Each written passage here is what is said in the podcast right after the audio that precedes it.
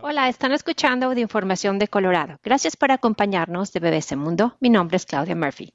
Comenzamos con Bitcoin. El Salvador se convierte este martes en el primer país del mundo en adoptar la criptomoneda como divisa de curso legal.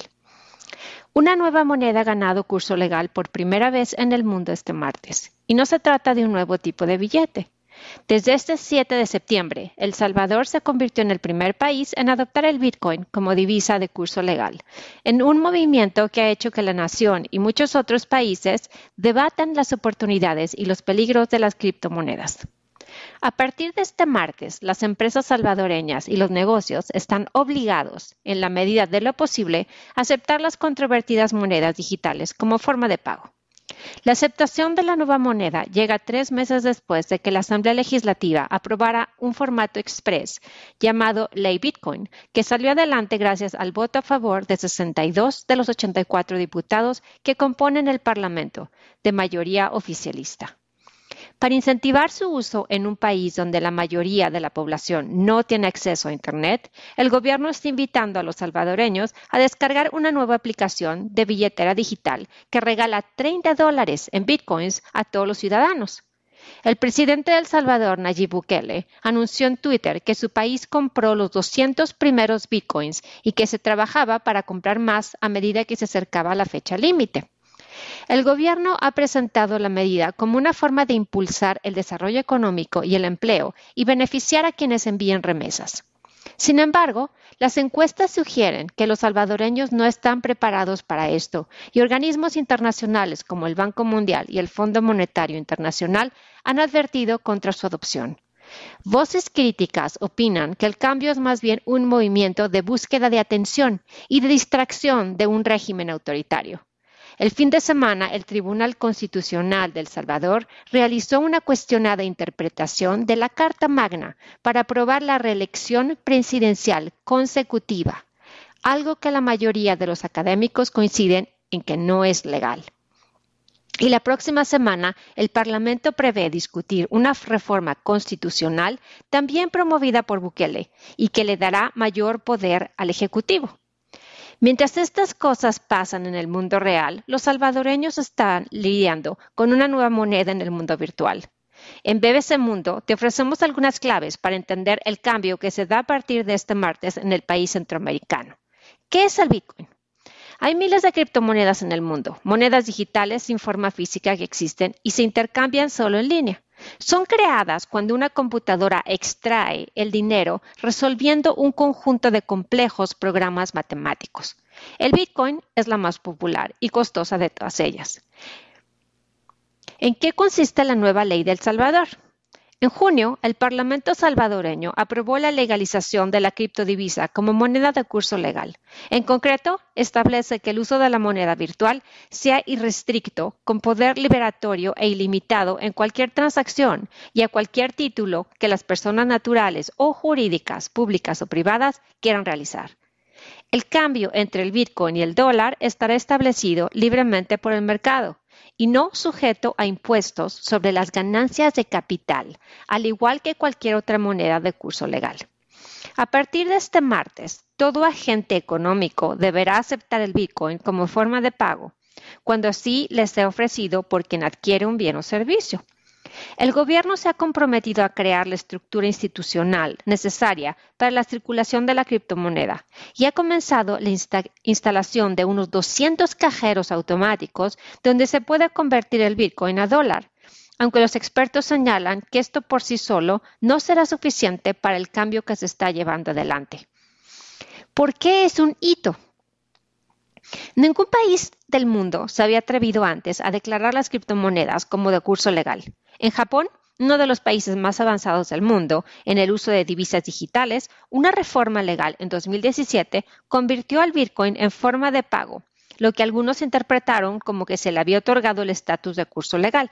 Sin embargo, un reporte publicado en 2018 por el Banco Central de Japón aclaró que las criptomonedas no son una moneda de curso legal y su uso para pagos depende de la voluntad de la contraparte para aceptarlos. De ahí que se haya llamado la atención internacional que El Salvador, un pequeño país con una economía modesta, fuera el primero en dar este paso, que fue anunciado y aprobado en tiempo récord sin apenas debate. La medida ocurre al mismo tiempo que muchos gobiernos de todo el mundo, como el de China, van en la dirección opuesta e intentan restringir la adopción de criptomonedas con mayores regulaciones. ¿Cuáles son los riesgos? La principal crítica al proyecto es, sin lugar a duda, la gran volatilidad que caracteriza al Bitcoin. La criptomoneda pasó de costar alrededor de 10 mil dólares en septiembre de 2020 a un máximo de 63 mil dólares en abril de 2021 y luego cayó a 30 mil dólares en julio de este año. Actualmente ronda alrededor de los 52 mil dólares. Se teme que esta gran fluctuación pueda fomentar ataques especulativos que lleven a un caos en el sistema monetario salvadoreño y con esto que se vea afectado el valor de los ahorros, las pensiones o los salarios. Para evitar que la población vea comprometido su poder adquisitivo, el gobierno anunció la creación de un fideicomiso de 150 millones de dólares en el Banco de Desarrollo del país para canjear de manera automática los bitcoins de los salvadoreños que así lo deseen. Así, Bukele puso como ejemplo que si una vendedora de fruta no quiere asumir el riesgo de la fluctuación y decide cambiar a dólares los bitcoins que reciba con su trabajo, este banco, propiedad del gobierno, se los comprará al precio en que ella valoró su fruta, sin importar si el valor cambió desde que hizo su venta hasta que depositó la criptomoneda en el banco. Sin embargo, algunos economistas creen que esto no significa que el gobierno vaya a asumir el riesgo cambiario dado que se financia con impuestos, lo que implica, dicen, que será toda la población, particularmente la más pobre, quien corre el riesgo. El Fondo Monetario Internacional alertó que los peligros de adoptar la criptodivisa como moneda de curso legal van más allá de su volatilidad y que pueden implicar riesgos significativos. La agencia calificadora Fitch, por su parte, apuntó que la adopción del Bitcoin puede incrementar los riesgos regulatorios para instituciones financieras, incluyendo la posibilidad de violar leyes contra el blanqueo de capitales y la financiación del terrorismo. El Plan de El Salvador ha puesto de relieve también el impacto ambiental de las criptomonedas. Su producción gasta más energía que muchos países, sobre lo que alertó el Banco Mundial. Bukele anunció en junio que había dado instrucciones a la empresa estatal de electricidad geotérmica, la GEO, para desarrollar un plan para ofrecer instalaciones mineras de bitcoins utilizando energía renovable de los volcanes del país, aunque aún se desconoce si será factible. ¿Qué beneficios puede traer? Entre las principales ventajas que señalan los defensores de esta iniciativa, se destaca que gracias a las transacciones en bitcoins, la población podría ahorrarse las comisiones de intermediarios en las remesas que reciben del extranjero y que pueden ascender hasta un 30% del dinero enviado, según dijo Bukele. El mandatario ha opinado que el cambio llevará también a la generación de empleos y al aumento de las inversiones. Las remesas son un sustento vital de la economía salvadoreña, al suponer cerca del 16% de su Producto Interno Bruto. Pese a la pandemia, el año pasado el país recibió casi 6 mil millones de dólares de sus emigrantes, de los que unos 2.5 millones viven en Estados Unidos. Dado el valor fluctuante del Bitcoin y las comisiones que hay que pagar a algunas aplicaciones para su compra, algunos críticos han señalado que el dinero con el que se quedaban las casas de cambio y agencias de envío ahora irá a manos de las compañías tecnológicas. El presidente destacó también que en torno al 70% de la población no tiene cuenta bancaria y trabaja en la economía informal, por lo que las criptomonedas podrían mejorar su inclusión financiera. Solo el 45% de la población salvadoreña tiene acceso a Internet y más del 90% de hogares rurales carecen de ella, según un estudio de 2020 del BID, el ICA y Microsoft. ¿Qué opinan los salvadoreños? Una encuesta de la Universidad Centroamericana encontró que solo el 4.8% de los 1.281 encuestados entendían qué es el Bitcoin y cómo se usa. Más del 68% de los encuestados dijeron que no estaban de acuerdo con el uso de criptomonedas como moneda de curso legal. Janet Sandoval, de 70 años, que vende comestibles para entregar a domicilio con su hijo, dice que no se involucrará. Siempre he estado abierta al cambio, pero esta vez no estoy de acuerdo. Nuestros clientes dicen que no pagarán en Bitcoin, le dijo a la periodista Joy Tidy de la BBC. En mi país hay mucha gente que es analfabeta y apenas tiene un celular, no uno inteligente, sino uno de los viejos. No lo van a usar, agrega. El taxista salvadoreño de 26 años, Daniel Hércules, por su parte, dice que está emocionado por la medida, pero preocupado por la estabilidad de sus ganancias. He aceptado el Bitcoin durante aproximadamente dos meses desde que supe que esto vendría. Hace poco alguien me pagó 40 dólares en Bitcoin por una tarifa al aeropuerto, pero es raro. Solo, alrededor del 10% de los clientes prefieren pagar con Bitcoin, dice.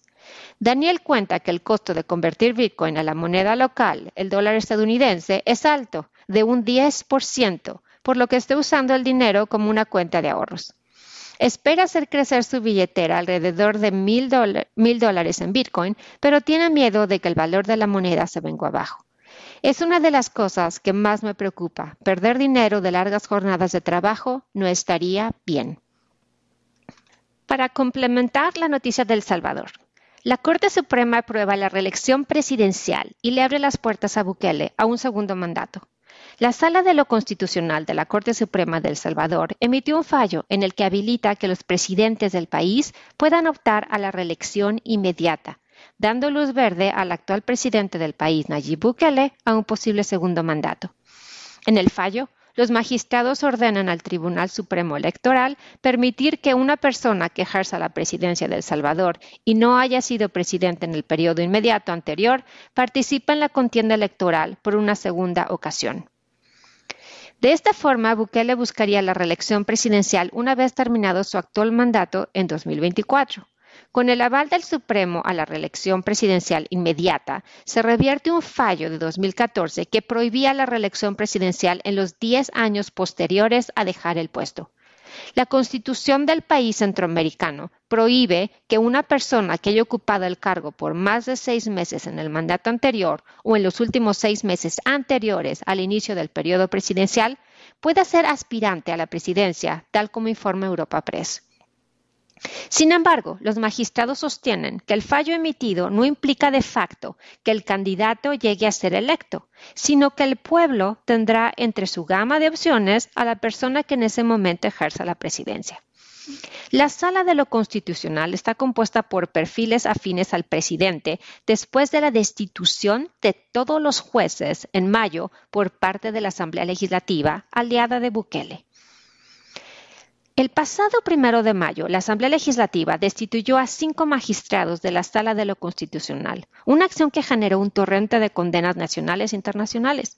La polémica votación del Congreso vino después de que el partido de Bukele, Nuevas Ideas, arrasase en las elecciones legislativas el pasado marzo. Bukele no tenía representación en ese organismo y en cierta medida eso suponía un contrapeso a su poder. Ese triunfo fue visto por muchos como la oportunidad para que el presidente pudiera poner en práctica su agenda de gobierno y fomentar medidas sin los lastres y enfrentamientos que protagonizaba contra el legislativo. Sin embargo, los más críticos con el gobierno ya temían que un poder absoluto pudiera ser el fin de la institucionalidad en el país latinoamericano. Declárese que la decisión de la Asamblea Legislativa es inconstitucional, en tanto que viola la forma de gobierno republicana, democrática y representativa. Fue la respuesta de los jueces una vez que fueron destituidos. Bukele, quien se presentó como el candidato del cambio, ganó las elecciones presidenciales de El Salvador para el periodo 2019-2024 con un estilo propio y mediático.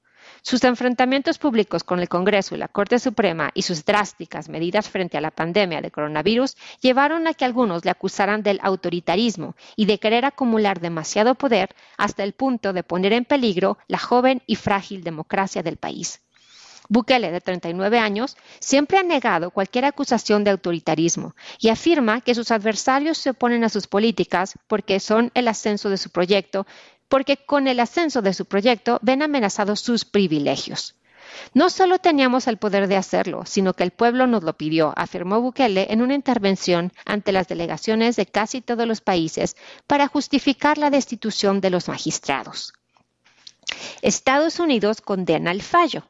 La encargada de negocios de Estados Unidos en El Salvador, Jean Manes, dijo este sábado que, su país condena la decisión de la Sala de lo Constitucional del Supremo de El Salvador que habilita la reelección presidencial, según informó la agencia de noticias EFE. La funcionaria estadounidense calificó la decisión como claramente contraria a la constitución salvadoreña y afirmó que es un declive de la democracia que daña la relación entre ambas naciones. Dijo que el fallo es un resultado directo de la destitución de los magistrados en mayo para luego reinstalar reemplazos leales al Ejecutivo. Esto demuestra una estrategia clara para socavar la independencia judicial y eliminar un contrapeso crítico en el poder ejecutivo, agregó Manes. Por su parte, José Miguel Vivanco, director para las Américas de la Organización para los Derechos Humanos Human Rights Watch, expresó su preocupación a través de una serie de tweets y manifestó que la democracia en El Salvador está al borde del abismo. Con sus propias palabras, la Sala de lo Constitucional de El Salvador, que Bukele cooptó este, en mayo de este año, acaba de permitir que Bukele se presente a una reelección. El mismo libreto que usaron Daniel Ortega y Juan Orlando Hernández. La democracia del Salvador está al borde del abismo. Continuamos con algo de salud. ¿Por qué a todos nos haría bien tener un alter ego? La idea de que una persona pueda albergar dos identidades ha generado fascinación durante milenios, pero no fue hasta el siglo XIX que el psicoanalista Sigmund Freud introdujo el concepto alter ego en la imaginación popular. Freud pensó en el yo como una colección de distintos estados de conciencia, cada uno con sus propias cualidades y rasgos. Hoy en día, el término alter ego se usa para describir una segunda identidad, diferente a la del día a día. Pero al igual que nuestras identidades principales, principales, cada alter ego es único, con su propia historia de origen, su propia personalidad y carácter. Para escapar, los alter ego pueden liberarnos de nuestras propias mentes. Amru al-Qadi, un guionista, artista, drag y autor británico iraquí, creó el alter ego Glamru. Con peluca, tacones, pupurrín y maquillaje, Amru se convierte en Glamru, pero se trata de mucho más que el disfraz. Cuando Amru sube al escenario como su alter ego, entra en otra persona, otro mundo, donde puede ser lo que él quiera y sentirse seguro y poderoso. Glamru me permite sentir lo mejor de mí mismo, dice Amru. Y desde el principio, Glamru alivió las batallas de Amru con el trastorno obsesivo compulsivo, una condición que describen como una prisión cerebral.